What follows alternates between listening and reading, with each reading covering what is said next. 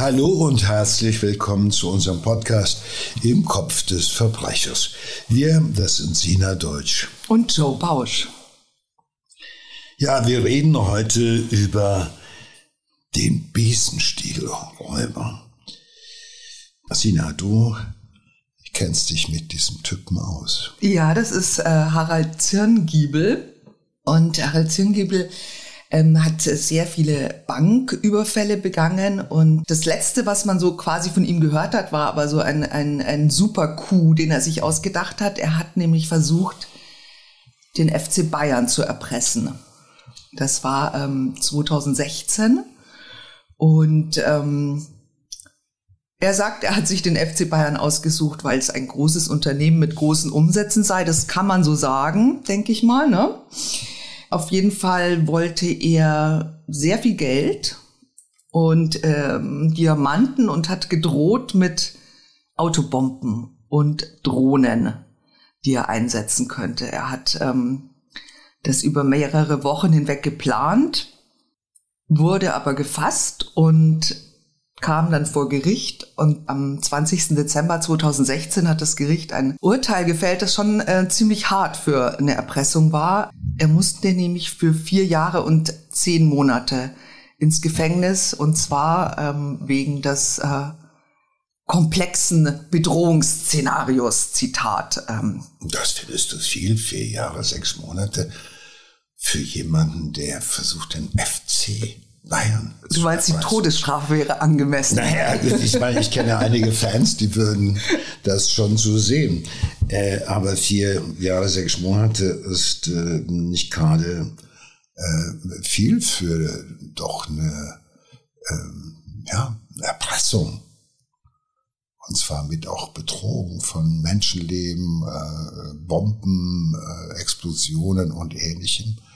Also, pff, du darfst ja nicht vergessen, wir haben äh, vor wenigen Jahren auch so eine Erpressung gehabt vom BVB ähm, in äh, Dortmund, bei der es auch zu einigem Missverständnis gekommen ist und am Ende halt eben auch eine Bombe zur Explosion gebracht wurde, die halt eine ganze Reihe von Spielern verletzt hat. Und da ging es halt eben letztendlich darum, ein Spiel zu manipulieren.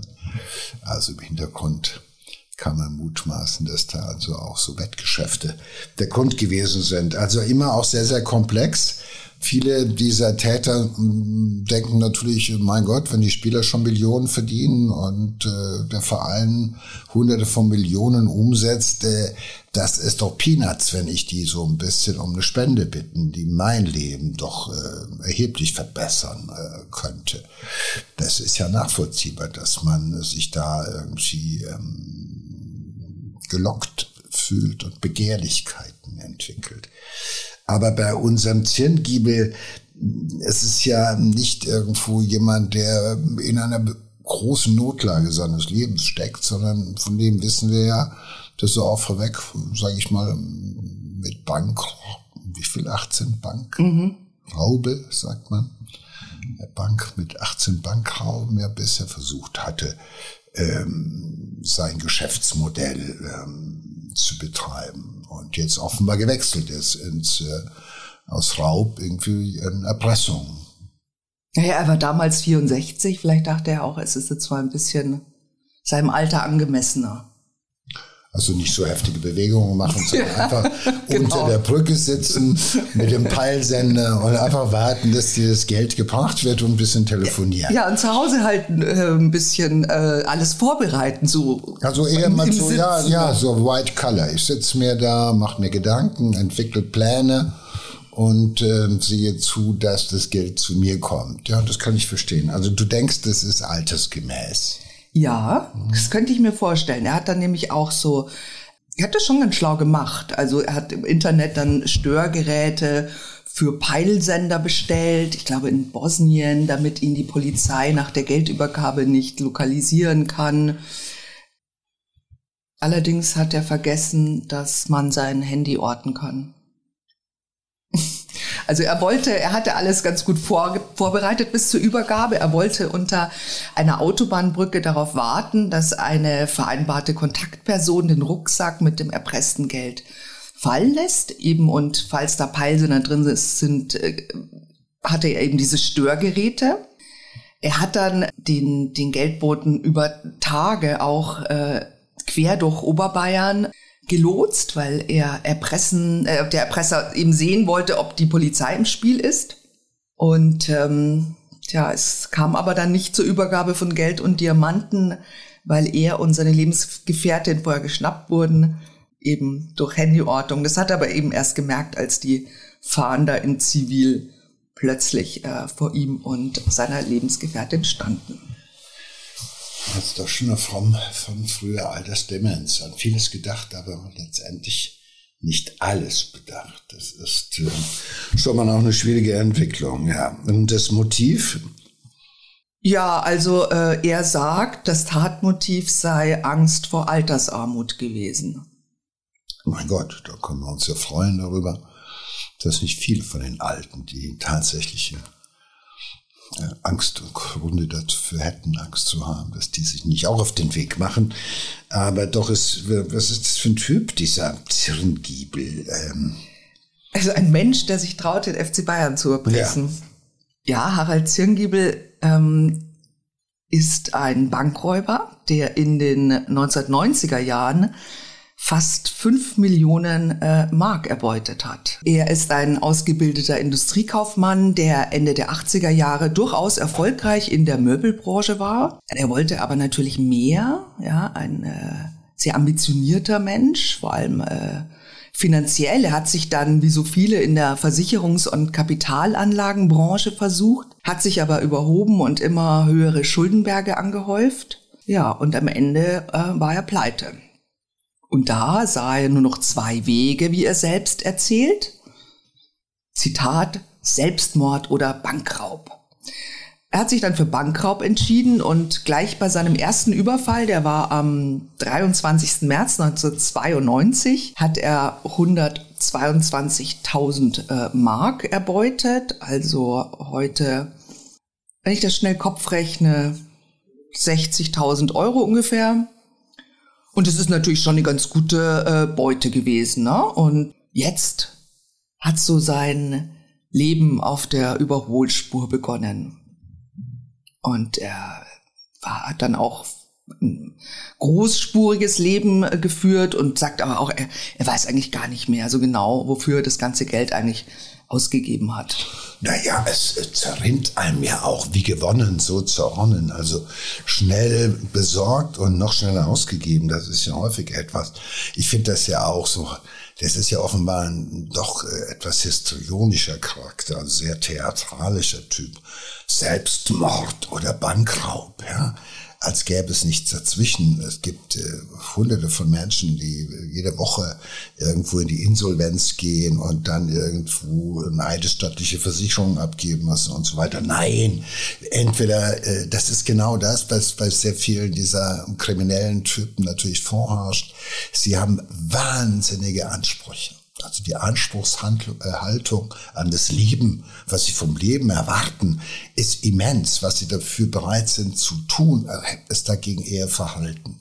So muss man das einfach sagen. Aber sie haben eine große Erwartung. Und da ist genau das, also entweder ich lebe so, wie ich lebe, wie ich mir das vorstelle, alles andere lohnt sich nicht, dann bringe ich mich halt um oder sowas. Und da ist natürlich auf dieser, auf diesem Level, wenn du so denkst, ist die Wahrscheinlichkeit, dass du dich für den Selbstmord entscheidest, relativ gering, weil die Latte liegt wesentlich weiter unten bei Bankraub. Und also das ist, ich kenne diese ganze Argumentation, das ist, hat was Lächerliches, aber wenn man sich die Typen da anguckt, mit welcher, ähm, mit welchem bedeutsamen Gesicht und mit welcher überzeugenden Mimik sie von sich und ihrer drohenden Altersarmut erzählen, da kommt dann fast die Tränen, aber eher aus Mitleid, weil du sagst, was ist das für ein, ein Geist, der in diesem Kopf wohnt? Und ähm, das ist natürlich so.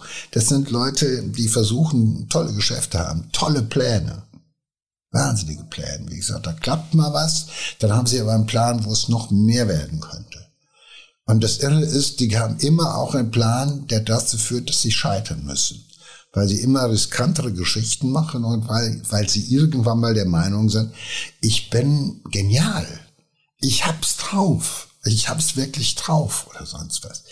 Und äh, also die, diese, diese Risikobereitschaft, die halt da ist, dieses, diese Bereitschaft auch zum Zocken und äh, nicht etwas zu bewahren, etwas gut ist, sondern es, äh, dieses Adrenalin, das, was du ja auch hast, wenn du ähm, in Risiken einsteigst oder sowas. Das äh, erkennt man jetzt schon. Und äh, dass er natürlich jetzt irgendwo mit so einem sozialen Abstieg, das ist, das kommt in seiner Denke nicht vor. Es gibt einfach nur die unterschiedlichsten Methoden, den sozialen Aufstieg zu finanzieren. Abstieg ist überhaupt nicht intendiert. Also das äh, ist ähm, ähm ist eine, eine Wellenbewegung, mal so, mal so. Man muss gegensteuern, ja, wenn es nach unten gegensteuern mit mit Bankraub oder mit äh, sonst was. Und äh, da ist er offenbar jemand, der ja, das er realisiert das gar nicht.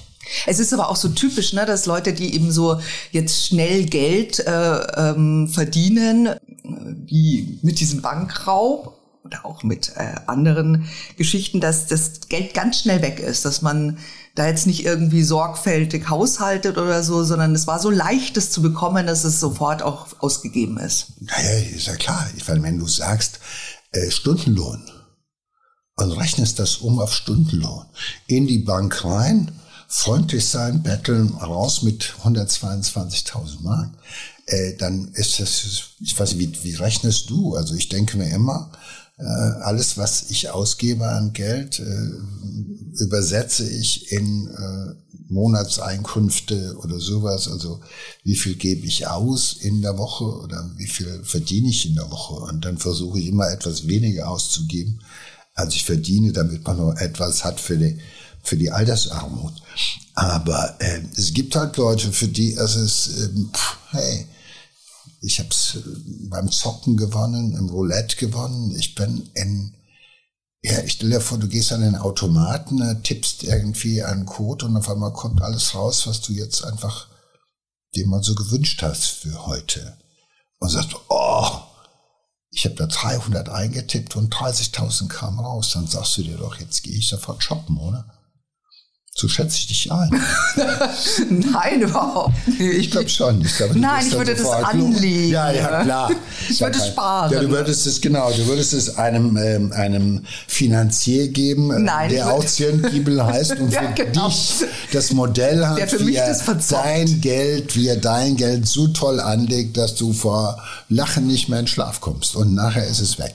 Ich meine, wie auch immer, ich meine, die Leute, die auch wissen, dass, also die so unredlich mit Geld auch umgehen, für die hat es natürlich auch keine Bedeutung. Das sind ja auch Leute, für die ist es wahnsinnig wichtig, dass sie ähm, immer Geld ausgeben, dass man das zeigt, dass man es hat, dass man's Cash immer in der Tasche hat und so weiter.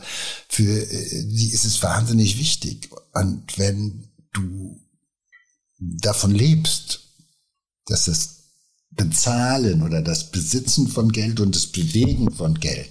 Also nicht zu Hause im Strumpf haben wie die Oma, sondern dass jeder sieht, dass du es hast und dass du es rausschmeißt äh, wie, was weiß ich was, Konfetti.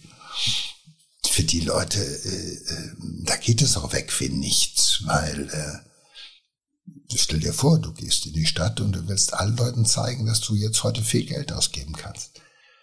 Du kennst es doch von diesen Wer bösartigen, sich bösartigen denn dafür, Frauen. ob ich viel Geld ausgeben kann in der Stadt? Kennst du das nicht? Nein. Ich glaube schon, es Nein. gibt davon welche. Also einfach Menschen, die ähm, sich ihr Selbstbewusstsein dadurch aufrechterhalten, dass sie halt einfach mit viel Geld hantieren und umgehen und jeder darf ihnen dabei zugucken. Ja, auf jeden Fall begeht er sehr viele äh, Banküberfälle und ähm, die Presse nennt ihn den Besenstielräuber, weil er bei diesen Überfällen hat er nämlich immer die Bankmitarbeiter eingesperrt und die Türen zusätzlich mit einem Besenstiel verrieten. Doch, das ist ja eine Nummer, die Ja. haben wir ja früher schon in der Jugendherberge gemacht. Bei unseren Stra Das muss ein älterer, ein älteres Semester sein. Ja. Das, das war immer früher, haben wir die Jungs in den Mädchenschlafsaal Der ist über 70 hineingetragen, die Tür von innen, von außen zugezogen und einen Besenstiel dahinter. Warum? Ja, damit man die Klinke nicht runterpacken Aber konnte. warum habt ihr die Mädchen man- eingesperrt? Nein, wir haben die Jungs im Mädchenschlafsaal eingesperrt und damit die uns so Aha. ja, Gut, ich meine, wir also, waren jung, ja, waren pubertär. Ja. Ich will es nicht vertiefen. Ja, äh, ich möchte es auch nicht vertiefen. Ein zweites Markenzeichen war, dass er eben seine Geiseln sehr respektvoll behandelt hat. Man muss aber natürlich dazu sagen, dass er, ne, dass die natürlich trotzdem traumatisiert wurden, auch wenn er immer Bitte und Danke gesagt hat. Er hat ähm, tatsächlich, so wurde mal ausgerechnet, 73 Geiseln in den sechs Jahren seines Bankräumertums äh, genommen. Das ist natürlich schon ordentlich, ne? Ja gut, in so einer Bank sind ja immer ein paar Leute beschäftigt, waren ein paar Leute heute beschäftigt. mehr, heute ne? ist ja keiner mehr da. Stimmt, es gibt keine Schalter Es gibt mehr. auch heute kein Geld mehr in der Bank. Ja. Deshalb wird ja keine Bank mehr überfallen, weil du kommst nicht mehr an die Kohle. Erstens ist keiner da und die Automaten sind so, äh, glaube ich, präpariert, dass du, auch wenn du da oben den Menschen in der Bank erschießt, kommt nicht, kommt nichts mehr Nee, die muss man Keller. extra aufsprengen. So, das heißt, du bleibst jetzt nur noch vor der Ja. Bank stehen und wartest, dass das Auto kommt mit dem Geld. Und deshalb werden heute die Geldtransporter überfallen. Und äh, das, weil du kommst nicht mehr. Ich habe jetzt vor kurzem mal versucht, äh, äh, Geld zu wechseln in einer Bank. Und dann ging ich dort hinein und dann sagte die Angestellte, tut mir leid, wir haben hier kein Geld. Und ich hab's, hab dann gesagt, ich habe es immer schon geahnt, aber schön, dass Sie es mir jetzt auch sagen. und äh, man, es ist natürlich auch jetzt heute nur, man muss es mal sagen, für alle, die zuhören und vielleicht das als Modell ähm, sich überlegen für, ähm, für den Gelderwerb. Also bitte keine Banken mehr überfallen, weil es bringt nichts. Ihr geht umsonst ähm, hinein und kommt also ganz vergeblich und auch äh, ohne Kohle wieder zurück. Ja, es ist kein Modell mehr. Das ist ja auch Es ist heute so, kein dass Modell mehr. kein dass wir auch ein ist. bisschen, haben wir ja auch eine Vorbildfunktion. Also vor allem du. Ich finde ja, dass wir als darauf hinweisen, dass das jetzt etwas ist, das man tunlichst nicht mehr machen sollte. Nein, ich glaube, äh, heute ist das, es, hat, es ist natürlich schon so ein 90er-Jahr-Fall, ne? Weil was, was er nämlich, ähm, so wenn man sich so überlegt, wie er so dann seinen Lifestyle gestaltet hat, das ist heute schon immer noch genauso, nur macht man dann halt so Sachen so wie äh, Masalek oder so. Also man denkt sich eben so abstruse Geschichten aus. Es erinnert mich so ein bisschen, er hat nämlich auch so, er hat sich ein repräsentatives 350 Quadratmeter Büro in der Münchner Innenstadt geleistet und diverse äh, dicke Autos. Man hat das Geld dann ähm, über Konten in der Schweiz und in Liechtenstein gewaschen, hat sich auch als Finanzmakler, und das ist, glaube ich, noch ein gutes, das funktioniert heute noch, hat er sich versucht, hatte also alle möglichen Projekte im, im, im Reise-, Lotto- und Telefongeschäft und er war ja, du hast schon gesagt, er ist ein Zocker und das ist natürlich immer äh, der sichere Ruin. Er hat in Spielbanken ein scheinbar sicheres Roulette-System ähm, erfunden und ausprobiert und entwickelt, aber sicher ähm, war natürlich immer nur der Verlust. Und so ist er dann alle paar Monate wieder nach München äh, gereist, um neues äh, Kapital heranzuschaffen. Also er hat, wenn ich dich richtig verstehe, hatte diese, diese Bankraube begangen, um so eine äh, Anschubfinanzierung für ähm, gute Ideen, äh, ne? Also für, als Start-up. also permanentes Start-up in verschiedenen Geschichten und alle Start-ups gingen irgendwo bislang jedenfalls in die Hose. Ja, ich glaube, dass so diese, dieser, dieser Gang in die Bank irgendwie, das könnte doch auch so, so ein gleicher Kick sein wie am Roulette-Tisch, oder? Ich denke schon, ich denke schon. Ich meine, es ist ja schon auch äh, ein Typ, der sich permanent überlegt, wie kommt man an das Geld anderer Leute und äh, womit kann man die beeindrucken. So ein 350 Quadratmeter Büro in der Innenstadt, das zieht was vom Teller, aber da kommt man an und sagt, hey, dir gebe ich doch ein paar Millionen, weil du hast ein großes Büro, das ist doch seriös. Offenbar, also er weiß genau, worauf die Leute abfahren, die das Geld hier haben, jedenfalls in München oder überall. Ich glaube überall auf der Welt. Überall. Was hat denn der? Was, hat, was hast du denn für ein Auto? Was hast du denn für ein Büro? Was hast du für eine Uhr? Und so weiter. Und das muss ja erstmal finanziert werden im Rahmen einer Anschubfinanzierung. Und dann geht's aber irgendwie nicht weiter, weil ich meine, das ganz sichere System, was irgendwie mit ähm, Geduld auch was zu tun hat, also wo man langsam und vorsichtig wie das Eichhörnchen erstmal was zur, zur Seite tut und sich langsam nähert, äh, das ist er nicht. Das, er will ja schnell. Das muss immer schnell und viel sein. Und da funktioniert's halt nicht. Und äh, es gibt halt immer mal wieder Menschen, so wie er, die dann wirklich ohnehin die geringen Skrupel, wenn sie denn überhaupt welche hatten, ganz schnell hinter sich lassen. Und äh, auch die Tatsache, dass er Roulette spielt, äh, Banken überfällt, schnelle Autos fährt und so weiter. Also er führt ja so eine Art Leben, wie wir sagen, Leben auf der Überholspur. Klingt ja erstmal geil. Leben auf der Überholspur, hey, wollen wir doch alle, oder? Leben auf der Überholspur heißt doch immer links blinken und alle fahren weg und so weiter, ja. Und das ist ja auch ein Kick und das ist auch Adrenalin. Ja, ich glaube auch Adrenalin hast. ist das und, auch diese. Äh, natürlich ist das irgendwie. Ich glaube, äh, ich meine, wenn du in eine Spielbank hineingehst ähm, und hast ein bisschen Geld und weißt nicht genau, gehst du jetzt ganz ohne Barschaft nach Hause oder hast du vielleicht irgendwie, setzt du alles auf die Null und holst den Jackpot. Das ist ja auch irgendwie eine große Aufregung. Und ähnlich mhm. ist es auch, wenn du in eine Bank gehst äh, und schießt in die Decke und sagst, Leute, macht mal, ähm, macht mal den Tresor auf. Ich hätte da, ich habe da ein Anliegen. Ähm, weißt du ja auch nicht. Äh, gehst du mit 120 raus oder 500.000, 300.000? Du weißt ja nicht, was sie dir gerade an dem Tag in deine Tasche tun. Das ist ja auch irgendwie, glaube ich, aufregend, oder? Stell ich mir vor.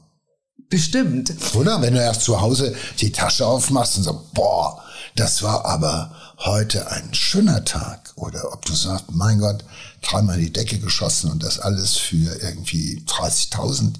Ich meine, der Aufriss ist der gleiche. Das Wahnsinnige ist, du kriegst auch immer wieder zehn Jahre dafür, egal, ob du 500 aus der Bank holst oder 500.000. Das Gericht sagt Bankraub zehn Jahre, basically. Mit Waffe, Raub, diese ganze Performance, da kannst du freundlich sein, wie irgendwer nur, aber es nutzt dir nichts. So, und das ist schon auch, glaube ich, schon etwas für Adrenalin-Junkies. Mhm. Und er hat auch ähm, immer so neue Maskeraden sich ausgedacht, so mehrere Schichten Kleidung, ähm, dunkles Make-up und schwarze Wimperntusche auf Bart und Augenbrauen, um wie ein Südländer zu wirken, wie er meinte.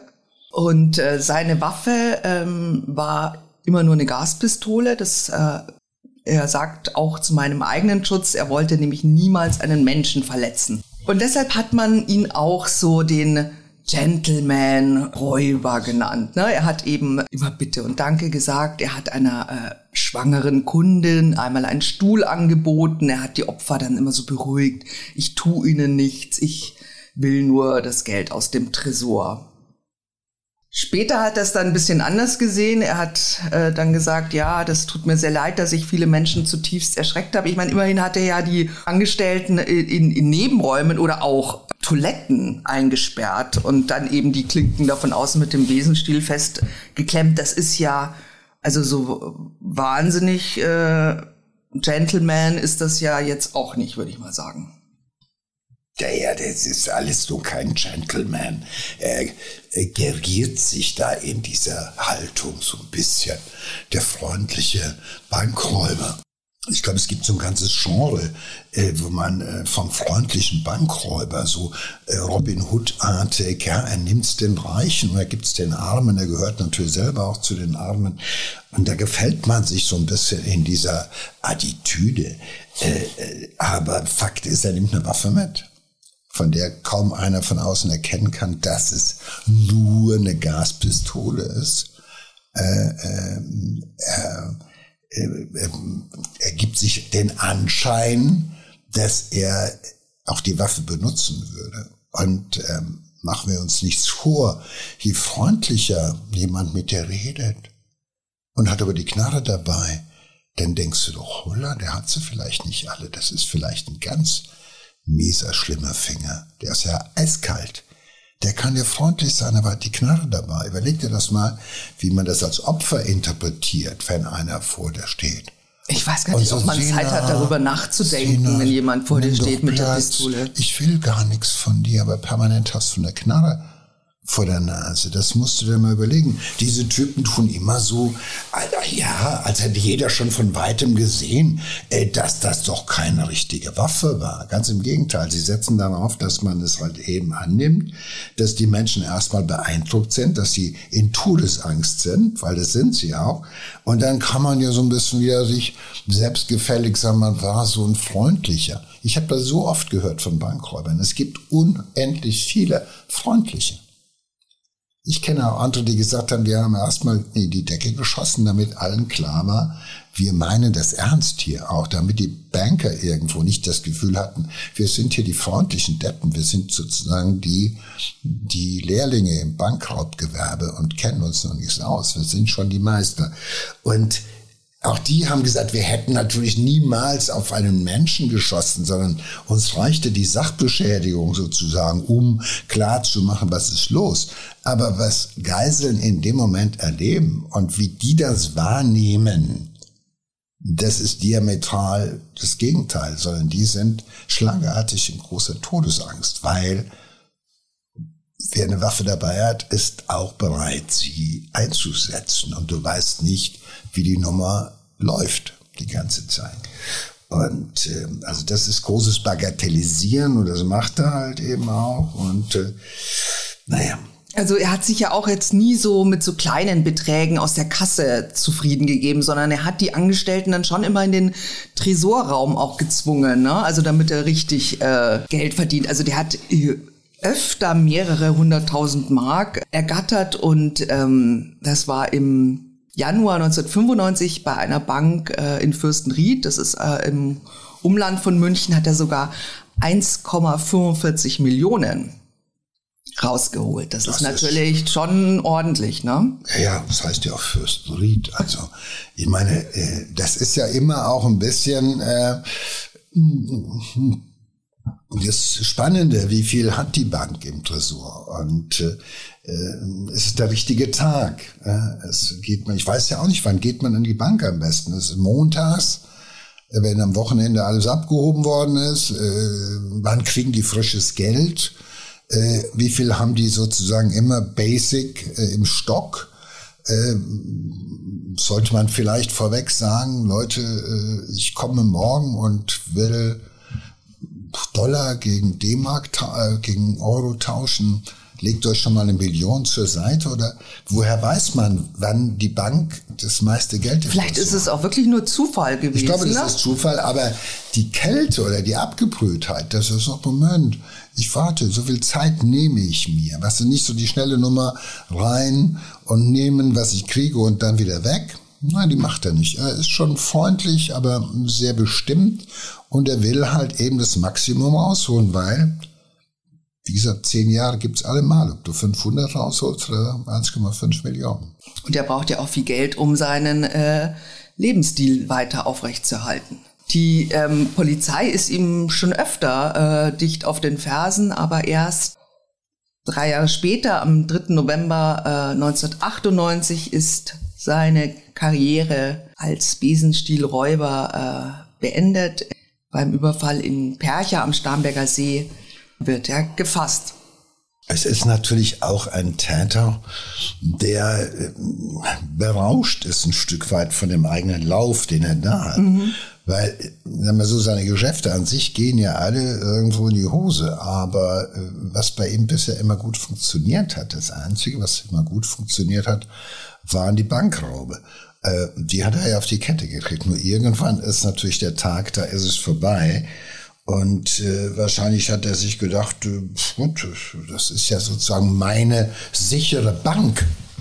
Das sagen wir gerne mal, das ist, äh, das ist meine sichere Bank. Also da gehe ich halt hin und dann weiß ich, was die haben.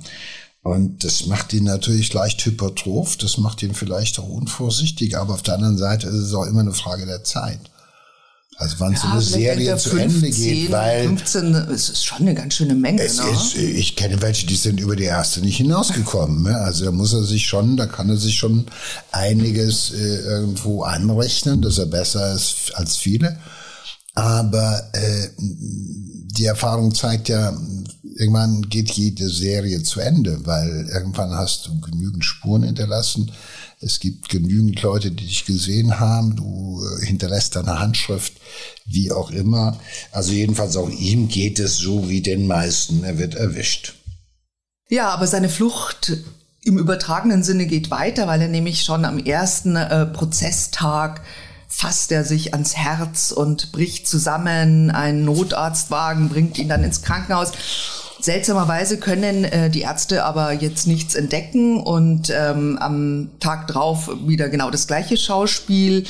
Er äh, sinkt vor seiner Zelle zu Boden. Die Beamten müssen ihn auf einer Trage in den Saal schleppen, wo sie ihn vor dem Richtertisch auf dem Boden absetzen. Und der vorsitzende Richter fragt ihn dann, so wie es ihm geht. Und er lässt so stumm den Kopf zur Seite fallen.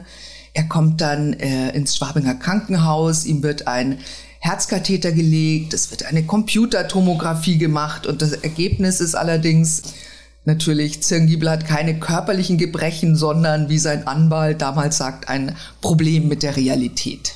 Das ist äh, naheliegend, aber auch solche Täter kenne ich zu Genüge.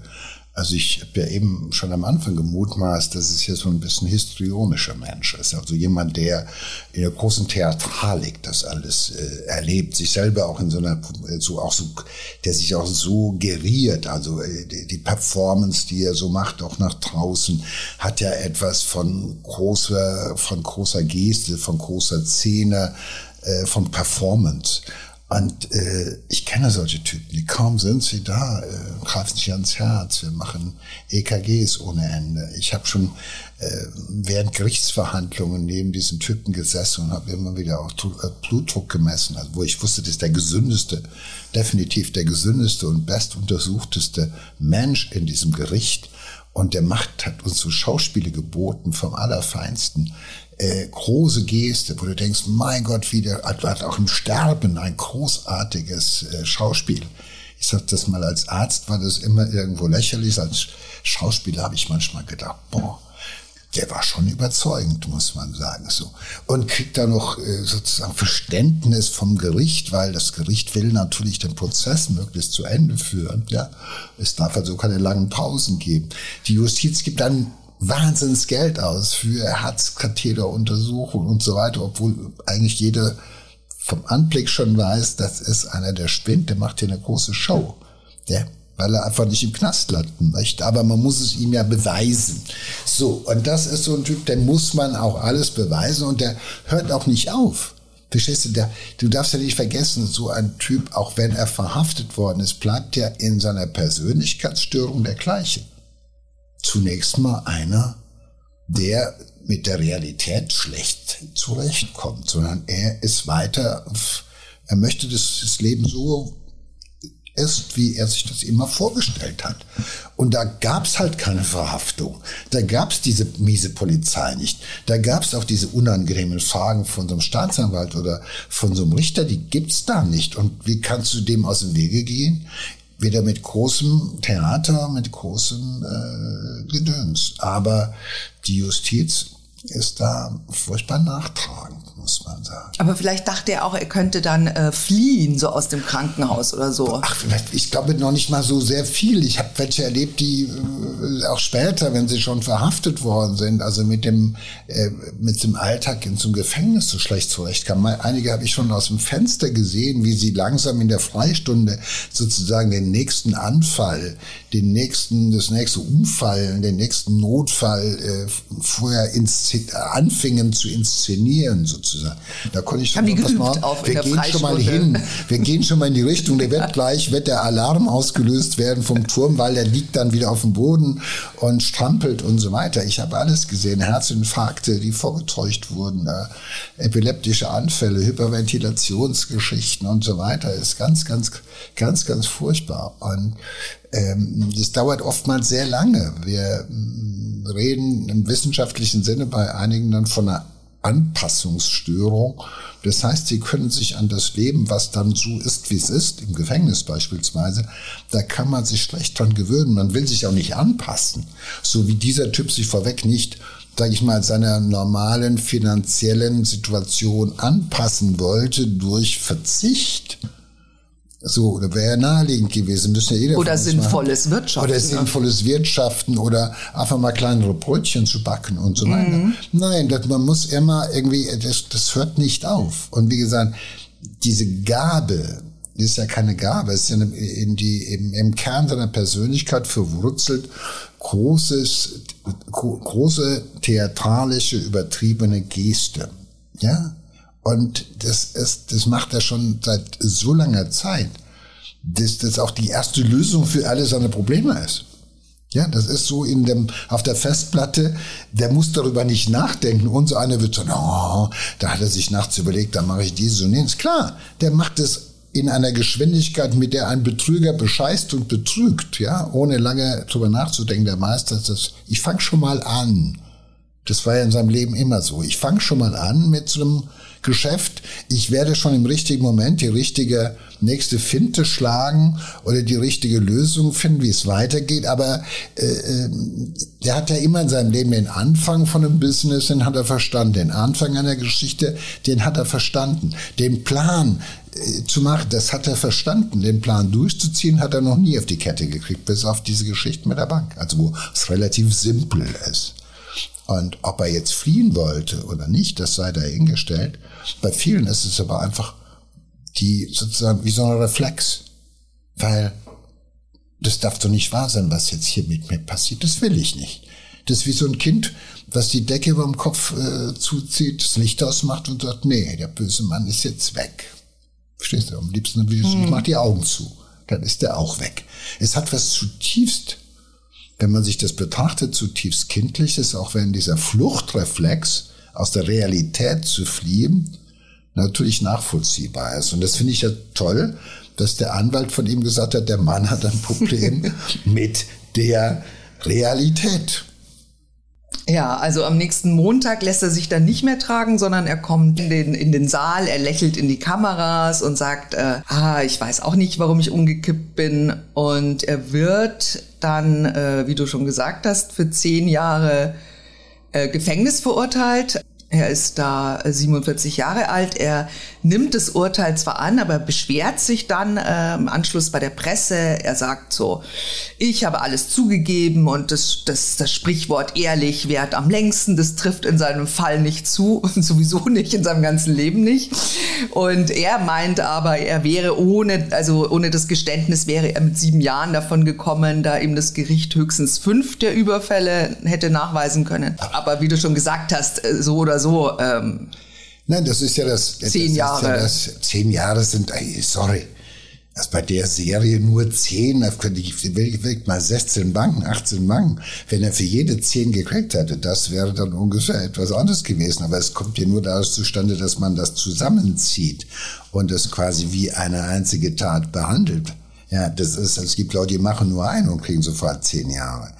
Und äh, da soll er sich bitte nicht beschweren, da ist er wirklich verdammt gut weggekommen. Und äh, für sich solche Sätze zu reklamieren wie ehrlich wert am längsten. Und ich habe doch alles zugegeben. Interessant, das dass es überhaupt das im Wortschatz. Äh, es ist irre. Ja, nein, nein, den Wortschatz ne? haben die ja drauf. Das ist ja so. Ja. Das ist ja so, dass sie also diese Unterscheidung, ja. Äh, ich habe doch alles zugegeben. Ich habe doch aus meinem Herzen keine Mörderkurve mehr gemacht. Ich habe mir zwar oft dran gepackt, weil es immer so weh tat und es hat mir auch wirklich, es hat auch Schmerzen bereitet, ehrlich zu werden. Aber dann habe ich es gemacht. Aber diese Leute haben immer das Gefühl, sie sind benachteiligt, die anderen sind schuld und man meint es nicht gut mit ihnen. Das ist das Entscheidende. Sie sind immer in der Position, dass sie sich beschweren, dass sie querulatorisch sind und sich darüber beschweren, dass sie benachteiligt worden sind und alle anderen haben Glück, nur sie nicht, weil irgendwie das System, die Gesellschaft, der Richter gegen sie eingenommen hat. Genau, das sagt er nämlich auch nochmal. Er hat dann äh, noch ein Statement gegeben und hat sich dabei ausdrücklich bei seinen Opfern nochmal entschuldigt, insbesondere bei äh, zwei Geiseln, ähm, zwei Frauen, die damals äh, zum Zeitpunkt seines Überfalls schwanger waren. Und dann sagt er aber auch, ah, das Gericht hat äh, meine Rücksichtnahme auf die Opfer äh, nicht gewürdigt. Dabei also das hätte das Gericht schon machen sollen. Ich finde auch, das Gericht hätte ihn vorschlagen sollen für Bundesverdienstkreuz, weil er hat in einer schwierigen Situation bei der Bekämpfung seiner eigenen Altersarmut hat er Rücksicht genommen auf die Schwangerschaften von Opfern, weil die natürlich perspektivisch auch die nächsten Beitragszahler generieren. Das ist natürlich eine Überlegung von einer Weitsicht, die das Gericht gar nicht nachvollziehen konnte und auch nicht würdigen wollte. Und das finde ich auch, muss man sagen, es muss mal gesagt werden. Äh, er ist halt einfach ein, von, einer von dieser ganz unangenehmen Sorte. Und davon gibt's wirklich ungefähr so 15, 20 Prozent in den Gefängnissen, die auch da so weiter immer diese Geschichten erzählen von dem Tag, wo sie es gut gemeint haben, aber alle anderen meinten es nicht gut mit ihnen. Und äh, das äh, ist immer toll, zuzuhören. Und ähm, ja, das ist, äh, es ist ganz schlimm, wenn du zu denen gehörst, ähm, denen das Leben so übel mitspielt. Also es macht mich auch traurig, ehrlich mhm. gesagt. Also solche Leute holen aus mir wirklich auch Trauer. Du, aber die traurige Geschichte geht noch weiter. Ja, ich bin mir sicher, kannst, die ist noch, noch lange nicht zu Ende. Ja, ist noch Nein, lange nicht solange zu Ende. der Mann, also das, diese, die, die, solche Geschichten enden allenfalls mit einem tragischen Tod, wenn überhaupt. Also er verbüßt seine Haft und ähm, ja, seine Karriere ist aber dann nicht zu Ende. Zuerst mal ist es dann so, als er entlassen wird, äh, kommt er irgendwie finanziell nicht mehr auf die Beine. Und dann schreibt er ein Buch. Das Buch hat den Titel Ich war der Besenstiel-Bankräuber, mein gescheiterter Traum. Ich aus der, ich über mich aus der Sicht von mir. Könnte auch der Kurztitel heißen. Das ist bei allen, es ist ja irre, das machen wir heute gerne. Ich meine, es machen Betrüger. Er ist ja eigentlich ein Riesenbetrüger. Er ist ja wie so viele wenn man also die Delinquenz mal näher sieht, dann läuft das zwar unter Bankraub, aber im eigentlichen Sinne ist er, sagen wir, vom Kerngeschäft her, ist er ein ausgemachter Betrüger. Ja, der halt selbst mit seinen Betrügereien nicht weiterkam. Und ich habe das oft erlebt, Betrüger, die dann halt Bankräuber, also sagen wir so, äh, Geschäftsfeld erweitert haben. Oder Betrüger, die dann halt einen Mord begangen haben. Das haben wir ja auch manchmal mhm wir beide erzählt, weil irgendwas betrugsmäßig mhm. nicht funktioniert genau. und dann muss ein Opfer halt umgebracht werden. Das äh, führt dazu, dass wir manchmal so bei der äh, Psychognomie der Täter, dass wir so von Betrügern reden und von Mördern und von sowas. Aber wie schnell man da sich weiterentwickelt, ja, das äh, wird dabei oft vernachlässigt, sondern das ist ja ein Typ, der ist eigentlich einer, der ist von Anfang an ist er auf Betrug ausgewiesen. Irgendwo auf ein Modell, mit dem man schnelle Kohle machen kann, äh, mit Zocken, hochrisikobereit und so weiter. Das ist er immer gewesen. Und wenn das nicht funktioniert, dann holt man sich die Kohle halt woanders. Basta. Und jetzt ist er draußen und dann sagt er sich, wie so viele dieser Betrüger. Überleg mal, wie viele Betrüger haben Bücher geschrieben. Kunstfälscher schreiben gerne mhm. Bücher Beltracchi. Äh, dann hat hier der nächste, der, wie ist er nochmal, der, dem, der all die, die Bilder verkauft hat. Auch der hat ein Buch geschrieben. Werden auch gerne durch Talkshows geschickt, solche Leute. Mhm. So, ähm, also äh, ich kenne mehrere Bankräuber, die versucht haben, auch Bücher zu schreiben über das. Wir haben eine ganze Reihe Autoren, die ähm, über ihr gescheitertes Leben also ich. Aber es könnte doch auch so. Aus der Sicht von es mir. könnte doch auch eine kann, Auseinandersetzung mit dem eigenen nur Leben sein. Knastärzte Bücher schreiben, da gebe ich dir vollkommen recht. Es sollten manchmal auch die Verbrecher tun. Äh, das ist vollkommen richtig. Das Geile ist nur. Vielleicht ist es bei das beiden. Eine, nein, das, das, nein, die, die, manche kapieren nur eines nicht. Manche kapieren, die denken immer noch, das geht ja auch beispielsweise so, so, ähm, wie heißt er, wie ist Donald oder wie hieß der Verbrecher? Sag mal? Dagobert. Ja, beispielsweise so ein Dagobert oder so, die ja mm, auch bis heute noch sozusagen äh, vom Ruhm dieser Taten ja. versuchen zu leben in gewisser Weise. Weil ist der nicht sogar ins Dschungelcamp haben. gegangen? Der, der, war im Dschungelcamp oder wollte oder sollte oder ins Dschungelcamp. So, ne? Ich habe selber auch mit dem, ich habe selber mit dem auch Interviews gemacht und so weiter. Das sind ja ganz taffe Leute. Der ist ja, der kann ja noch was, wenigstens zeichnen kann er richtig gut, muss man sagen.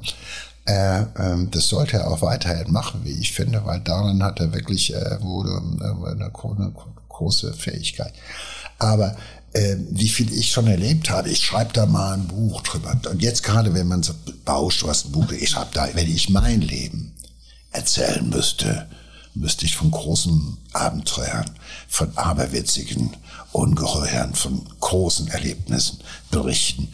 Das ist aber ähm, das setzt immer darauf, dass die Menschen sich dann halt eben auch für so ein gescheitertes Leben interessieren. Das Irre ist, solange alle anderen über ihn schreiben, ist es spannend. Aber wenn die über sie selbst schreiben, wird es furchtbar banal. Verstehst du, was ja, ich meine? Ja, absolut. Weil sie selber auch sich ja nicht auf die Schippe nehmen können. Was wir ein Stück weit ja hier in dem Podcast gerade machen. So mit ein bisschen Achselzucken, Augenzwinkern, äh, so einen Typen beschreiben. Das fehlt denen vollkommen. Die machen das mit einer Ernsthaftigkeit, dass du selber dabei sitzt, guckst die an und die können in dieser Pseudologia Fantastica, ja, also das heißt dieser Fähigkeit, die Welt sich Witte, witte, witte, bum, bum, ich mache mir die Welt so, wie sie mir gefällt. Ja, du kennst dieses Kinderlied. Ich glaube, das kommt aus, aus was kommt Pippi Langstrumpf. Aus Pippi Langstrumpf. Mhm. Genau so ist Witte, witte, witte, ich mache Ja, aber ich meine, das kann ja auch nicht jeder Buch schreiben. Naja, sie glauben aber schon, weil, hey, sie haben alles, sie können eigentlich alles. Ich meine, sie hätten eigentlich schon immer ein Buch geschrieben, wenn sie nicht mit dem Geldausgeben beschäftigt gewesen wären. Verstehst du, unser einer setzt sich erstmal lange hin und schreibt und bekommt dann ein bisschen Geld und versucht das langsam auszugeben. Aber die denken das ja anders. Und der denkt auch sofort, ich mache was, dann ist das morgen ein Bestseller, weil die Welt wartet auf meine Geschichte. Ja. Die Welt will wissen, was der Besenstielräuber gemacht hat, was er gedacht hat und so weiter und so fort. Sie vergessen vollkommen, dass es so inflationär ist, weil morgen schon wieder ein anderer sich auf den Weg macht und etwas macht, was uns, den Zuhörer, den Zuschauer, viel mehr interessiert als der Schnee von gestern. Und es gibt nur ganz, ganz wenige, die wirklich geile Geschichten zu erzählen haben. Das muss man klar mal mhm. auch formulieren. Äh, das wissen wir ja auch. Wir wissen ja beide, wie schwer es ist, tolle, gute Fälle auch für diesen Podcast herauszufinden, weil viele Sachen sind halt einfach nur furchtbar banal. Ja, das stimmt. Und das wird denen, glaube ich, manchmal selber auch klar. Ich habe einige erlebt, die haben wirklich angefangen und sind dann nach 12, 13, 14 Seiten irgendwo, haben die gesagt, so jetzt ist ein Besinnungsaufsatz. Ich bin jetzt fertig damit, wie alles anfing. Dann war ich da, ja, ich brauchte Geld und ja, habe ich mir genommen. Äh, war aber nicht böse gemeint. Ich war auch immer sehr freundlich oder sonst was. Ja, aber weißt du, nach sechs Seiten ist das Buch zu Ende. Und das ist das große Problem, was viele einfach haben. Und der Rest ist dann aufgeblasen, so wie sie selber auch ihr Leben geführt haben. Es ist ja hochredundant.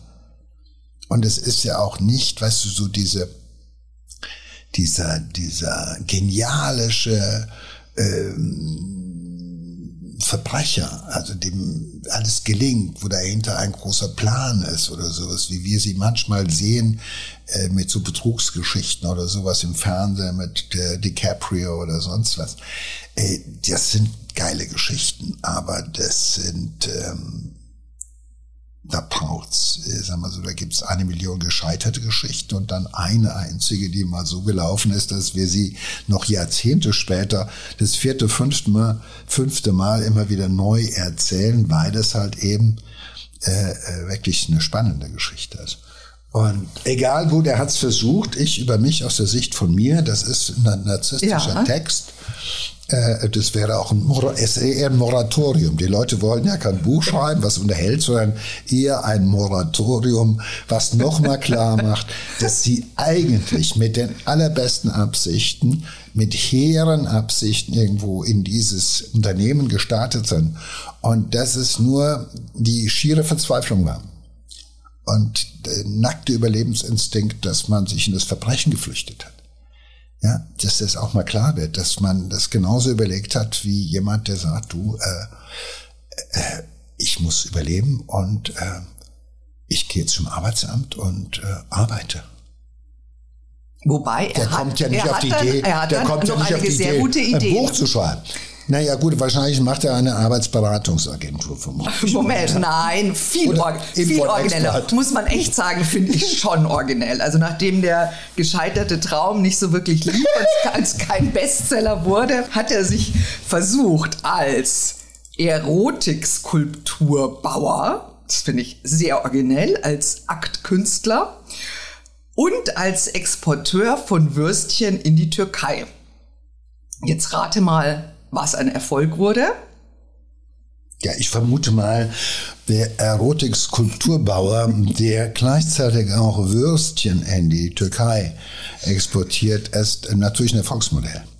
Wenn man beides miteinander kombinieren würde, erotische Wurstskulpturen irgendwo in die Türkei, wobei Schweinewürsten, Schweinswürstchen in die Türkei zu exportieren, ist natürlich auch schon wieder eine gute Geschichte. wissen nicht, ob es Wir wissen nicht, wie es Schweinswürstchen ist. Auf jeden Fall äh, kommt er auf alles. Wie gesagt, er sagt sich, er steht den ganzen Tag, er ist einer von der Sorte, der morgens aufsteht und sagt, eine Idee kann gar nicht so bescheuert sein, dass nicht irgendein anderer aufsteht, der so doof ist und sie mir abkauft. Und genau das ist die Überzeugung. Es hat mal ein Verbrecher zu mir gesagt, Doc, verstehen Sie, es kommt Ihnen auf den ersten Blick, kommt Ihnen ja meine Idee oder mein Geschäfts äh, Geschäftsmodell vielleicht ein bisschen doof vor. Hat mal einer gesagt. Aber wissen Sie, jeden Tag steht mindestens noch einer und wenn nicht sogar ein paar mehr auf, ja, die da Gefallen dran finden. Und darauf setze ich. Und davon leben doch alle, dass jeden Morgen Menschen aufstehen und sagen, mei, wenn ich denen mein Geld gebe, dann mache ich 14 Prozent. Und wenn ich da investiere, mache ich da. Und wenn ich in die Aktien gehe, kriege ich das. Und wenn ich den Fonds kaufe, kriege ich das und wenn ich dieses Modell mache mit der Scheinselbstständigkeit, wie auch immer, es gibt jeden Tag irgendjemand und darauf verlassen sich diese Leute und das ist auch signifikant, auf die Idee zu kommen, jetzt mal nach der Haft einfach mal zu sagen, ich könnte, was weiß ich, ähm, bei der Stadtreinigung irgendwie segensreich von morgens um halb sechs bis mittags um zwei arbeiten. Jeden Tag. Ja, aber da verdient man ja nichts. Aber er sagt eben Genau, auch, das also ist das äh, Entscheidende. Ja, also er sagt, er musste natürlich sich äh, mit sowas äh, über Wasser halten, weil er sagt, eine Arbeit zu finden mit 59 Jahren ist sehr schwer. Wenn Und man noch war- nie gearbeitet hat, ist das natürlich Ja, genau. Er war, schwer. und er war ja, er war beim Arbeitsamt. Ja, ist ja, nicht ja. so. Er hat ein Bewerbungsseminar bei der Volkshochschule belegt und ein Praktikum in einem Verein gemacht. Also er hat sich wirklich angestrengt. Für seine Verhältnisse sehr, das hat er wahrscheinlich gemacht aus dem offenen Vollzug heraus. Man muss es jetzt ein bisschen erklären. Das hat er sicherlich nicht in seiner Zeit nach der Haftentlassung gemacht, sondern das waren sozusagen haftöffnende, vorbereitende Maßnahmen. Und wahrscheinlich hat er das Praktikum auch beim Verein für Straffälligenhilfe absolviert, weil ich kenne diese, das sind so Modelle, die sind von Anfang an, wo man sagt, der macht es zwar, aber bitte, äh, ich meine, das hat eh keine Konsequenz, ob er das macht oder nicht. Und das weiß man bei denen schon. Aber äh, es führt dazu nachher bei der Legendenbildung, dass man sagen kann, ich habe mich sowas von bemüht. Ich, an mir lag's nicht. Die Welt ist schlecht, an mir lag's nicht. Wenn die Welt nicht so schlecht zu mir wäre, hätte sie mich nicht dazu genötigt, dass ich so schlecht zu ihr bin. Ja. Das ist eine einfache Formel. Also er versucht es ja auch fünf Jahre lang mit all diesen äh, wunderbaren Geschäftsmodellen und es funktioniert aber nichts. Hm. Und jetzt bekommt er Angst um seine Altersvorsorge. Er hat Angst vor der Altersarmut. Und dann entschließt er sich eben zu seinem letzten großen Coup, die Erpressung des FC Bayern. Wir haben ja schon erzählt am Anfang, es hat auch nicht funktioniert. Äh, der Richter meinte dann auch, also die Planung der Tat war, hat er sogar gesagt, war sehr professionell, die Ausführungen hingegen dilettantisch. Wir erinnern uns an das die ja, Handyordnung. Das ist ja das, das, weißt du, das ist ja das Verrückte, dass wir so Täter haben, wo du sagst, hey, die, die haben schon, äh, sag mal so, im Ansatz ist das nicht schlecht. Das Problem ist, weißt du, wir haben Täter, die machen eiskalt, äh, ziehen die eine Nummer durch. Die machen eine Geiselnahme, die erschießen auch Leute eiskalt. Und dann gefällt ihnen und sie gefallen sich selber so gut dabei, dass sie anschließend am Tatort den Kühlschrank öffnen, sich ein Bier genehmigen und eine Zigarette und dann an der Flasche die Finger Abdrücke und an der Zigarettenkippe ihre DNA hinterlassen und deshalb ganz leicht zu fangen sind. Das heißt, ein Riesenplan. Aber dieses, die Fähigkeit, das mit Disziplin durchzuziehen und ohne zwischendurch irgendwie mal äh, wieder in, ja, zu dir selber zurückzufinden, die ist halt bei den meisten nicht gegeben. Deshalb enden sie alle irgendwann mal im Knast oder vor Gericht oder im Gefängnis, weil sie es halt einfach ähm, ja, die können es teilweise wirklich gut planen, aber dann geht's mit ihnen durch. Ja, und wir müssen auch kein Mitleid haben, weil wie der Richter dann auch äh, sagte, so arm war er gar nicht. Also ich meine, er hatte mit seiner äh, Lebenswerte, er hatte eine Eigentumswohnung immerhin mal schlau investiert, bezieht dann, wird dann auch Rente beziehen. Also der Richter sagte, da gibt es Menschen, die sind weit schlechter gestellt. Und das stimmt auch. Das äh, ist der Richter, der das äh, versucht irgendwie zu relativieren, aber ob der Richter so einen Typen damit erreicht, wage ich zu bezweifeln. Das sagte ich, ja, Sie haben im Prinzip recht, aber äh, warum vergleicht er mich ja mit allen anderen? Er vergleicht sich ja auch nicht mit allen anderen. Naja, er selber, er rätselt dann auch, warum er sich wieder zu einer Straftat hat hinreißen lassen. Er sagt, war eine dumme Idee, sagt er. Schließlich wusste er ja, dass, Zitat, die Zeit im Gefängnis alles andere als angenehm ist. Ich meine, er ist eigentlich gut weggekommen, muss man sagen. Also nach meinem Dafürhalten war er einfach nicht lange genug da und es war immer noch viel zu angenehm, sonst hätte er das in unangenehmer Erinnerungen gehabt und hätte sich vielleicht etwas abschrecken lassen. Aber ich sag mal so, egal wie lange er im Knast gesessen hätte, solche Typen lassen sich durch nichts davon abhalten, wieder Straftaten zu begehen. Und äh, da passt es halt eben halt eben auch, dass er äh, immer wieder von neuem Anlauf nimmt. Ja, er bekommt ja äh, vier Jahre und zehn Monate für die, diese versuchte Erpressung des FC Bayern und er macht dann tatsächlich äh, ein paar Jahre später nochmal Schlagzeilen. Also er hat dann ähm, zwei Drittel seiner Strafe abgesessen und hoffte äh, vorzeitig entlassen zu werden wegen guter Führung und zwar im Dezember 2019. Er wollte nämlich Weihnachten zu Hause verbringen und ähm, äh, auch der Richter, äh, der diese Haft geprüft hat, hat ihm das wohl auch im April 2019 zugesagt. Und er sagt das, also das ist, äh, das war ein Artikel in der in der immer sehr gut informierten Bildzeitung. Ähm, äh, behauptet äh, Zirngiebel, man weiß nicht, ob es mal wieder so ist, dass man, äh, dass er immer gerne die Schuld auch auf andere schiebt. Also er sagt, dass sein Augsburger Anwalt, äh, der ihn im Rahmen der Strafvollstreckung ähm, vertrat, dass der vergessen hat, den Antrag rechtzeitig einzureichen und dass er deswegen ein halbes Jahr länger im Gefängnis sitzen musste. Und dass er richtig sauer ist und dass er ihm zweimal angeschrieben hat und äh, keine Antwort bekommen hat. Und dann hat er im Dezember nochmal geschrieben, was denn jetzt ist. Und dann hat er zwei Tage später, hat der Anwalt dann den Antrag gestellt, aber es war halt leider viel zu spät. Und äh, Zirngiebel be äh, behauptet also gegenüber der Bild, ich habe 169 Tage für die Katz gesessen. Ich hätte viel früher rausgedurft, wenn der Antrag rechtzeitig eingereicht worden wäre. Da diese unfreiwillige Verlängerung auch noch in die Corona-Zeit fiel, hatte ich weder Ausgang noch Urlaub. Das ist doppelt ärgerlich. Er ist dann schließlich im Sommer 2020 aus dem Gefängnis entlassen worden und hat den Augsburg äh, mit Hilfe eines anderen Anwalts verklagt.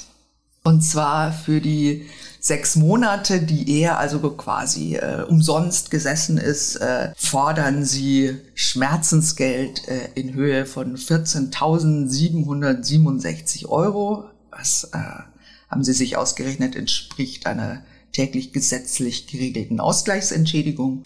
Der Anwalt wollte sich dann gegenüber der Bild nicht dazu äußern. Ähm, er wollte wohl, äh, hat 10.000 Euro angeboten, aber konnte nicht herausfinden, was daraus geworden ist, ob der Besenstielräuber sich mit dieser Summe zufrieden gegeben hat. Ja, ich sag ja, er, er hat, äh, erst hat er Pech. Also erst hatte er kein Glück und dann kommt auch noch Pech dazu. Das hat, äh, ist ja ein berühmtes Zitat von mhm. einem Fußballspieler, wie wir wissen. Und, ähm, bei ihm trifft es vollumfänglich zu. Wir haben hier einen ganz furchtbaren Fall, wo jemand kein Glück im Leben hat und am Ende auch noch viel Pech. Und äh, Nummer ein Satz, wenn jemand den Antrag stellt auf Entlassung zum Zweidrittelzeitpunkt, dann braucht es dafür keinen Anwalt. Das kann er selber machen. Natürlich. kann selber einen Antrag stellen auf Zweidrittelentlassung. Das musst du auch nicht weiter groß begründen, es sei denn, äh, du brauchst dann einen Anwalt, wenn du ah, selbst nicht firm bist. Aber ich meine, bei dem, was er alles gemacht hat, dann Praktika. Schriftsteller ja auch. Schriftsteller sollte man äh, glauben, dass er in der Lage sein könnte, einen einfachen Antrag zu formulieren, in dem steht, hiermit beantrage ich eine Entlassung zum Zweidrittel Zeitpunkt ausgegebenem Grund. Ich habe mich wunderbar geführt, traumhaft gebessert. Aus mir ist ein ordentlicher Mensch geworden, der jetzt nach draußen strebt, um dort irgendwie ein ähm, unfallfreies, straffreies Leben zu führen und so weiter. Das kann jeder. Also es sei denn, es ist umstritten und man denkt sich, na ja, wahrscheinlich werden sie mich doch nicht zum Zweidritteltermin entlassen. Dann kannst du noch einen Anwalt holen, der dich vertritt äh, vor der Strafvollstreckungskammer, die letztendlich ja darüber entscheidet oder sowas. Aber dafür brauchst du nicht zwingend eine Vertretung. Und wenn, dann bekämst du eine. Die Berechnung der 14.000 ist schon großzügig. Man bekommt im Schnitt heute roundabout irgendwie so für ein Jahr Knast 30.000. Also nicht die Welt. Muss man das versteuern? Äh, das ist, äh, glaube ich, Nachsteuern. Vorsteuern sind es, glaube ich, ungefähr knapp 10 Euro am Tag. Das wird dann weniger. Aber ich glaube, nee, du musst es, ist ja Einkommen. Wenn ja. du Einkommen kriegst, musst du es versteuern ähm, denke ich mal, bevor ihr jetzt im Podcast was Verkehrtes sagen, also bitte Leute immer im Zweifelsfall, wenn ihr Haftkostenentschädigung beantragt, äh, dann bitte Steuerberater informieren und fragen, muss ich darauf eventuell eine Steuer bezahlen? Ist egal, es ist kein Gewinn. Und ähm, bei dem wird es wahrscheinlich auch ähm, dazu dienen, dass er halt weiter ähm, Menschen verantwortlich machen kann für genau. irgendwas, was bei ihm halt schiefgelaufen ist. Ich meine, äh, es ist auch dann tragisch. Und der Anwalt braucht ihm gar nichts anbieten, weil wenn der Anwalt das an eine Versicherung weitergibt, ja, weil er den Termin verschlafen ja. hat oder sowas, dann ist jeder Anwalt versichert und dann zahlt der Anwalt. Die Versicherung des ja, Anwaltes ja. zahlt mhm. es auch. Also der wird da nicht selber sagen, ich gebe dir 10.000, weil ich fühle mich aber so schlecht. Ich glaube, das Binnenverhältnis zwischen diesem Täter und seinem Anwalt dürfte auch nachhaltig gestört sein. Das ist ja das Irre. Ja? Das, auch das ist das Verrückte, dass solche Leute geraten permanent an Menschen, die, wenn sie ihnen nicht gut gesonnen sind, halt einfach versagen. Ja. Ja, selbst die Anwälte versagen. Es ist ein elend schlechter Dings. Also es ist eher dieser Podcast, den wir hier gemacht haben, ist eher etwas, wo wir auch unser, unser Mitgefühl äh, mal endlich rauslassen sollten und sollten sagen, hier gibt es offenbar äh, Verläufe von großer Traurigkeit. Hm. Also ähm, also ich glaube, es ist nicht das Letzte, was man von ihm gehört hat. Nein, es ist garantiert nicht. Also äh, ähm, im Zweifelsfalle wird er vielleicht jetzt eine Platte besingen oder so. Also ich, ich könnte mir aber schon auch Reality-TV vorstellen. Ne? Es, äh, der bietet sich eigentlich an, dass da noch so viel zum Idee Thema, dass da noch keine Idee. Er bietet sich ja eigentlich an äh, für ähm, das eine oder andere Format, äh, das ich jetzt gerade nicht nennen ja. will.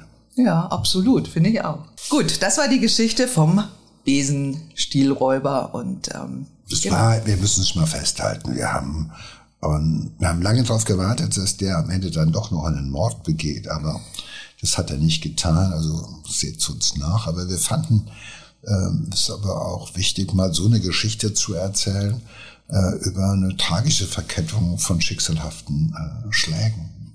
Ja. Oder der ein Mensch irgendwie doch auch äh, zum Verbrecher werden kann. So ist Danke. es.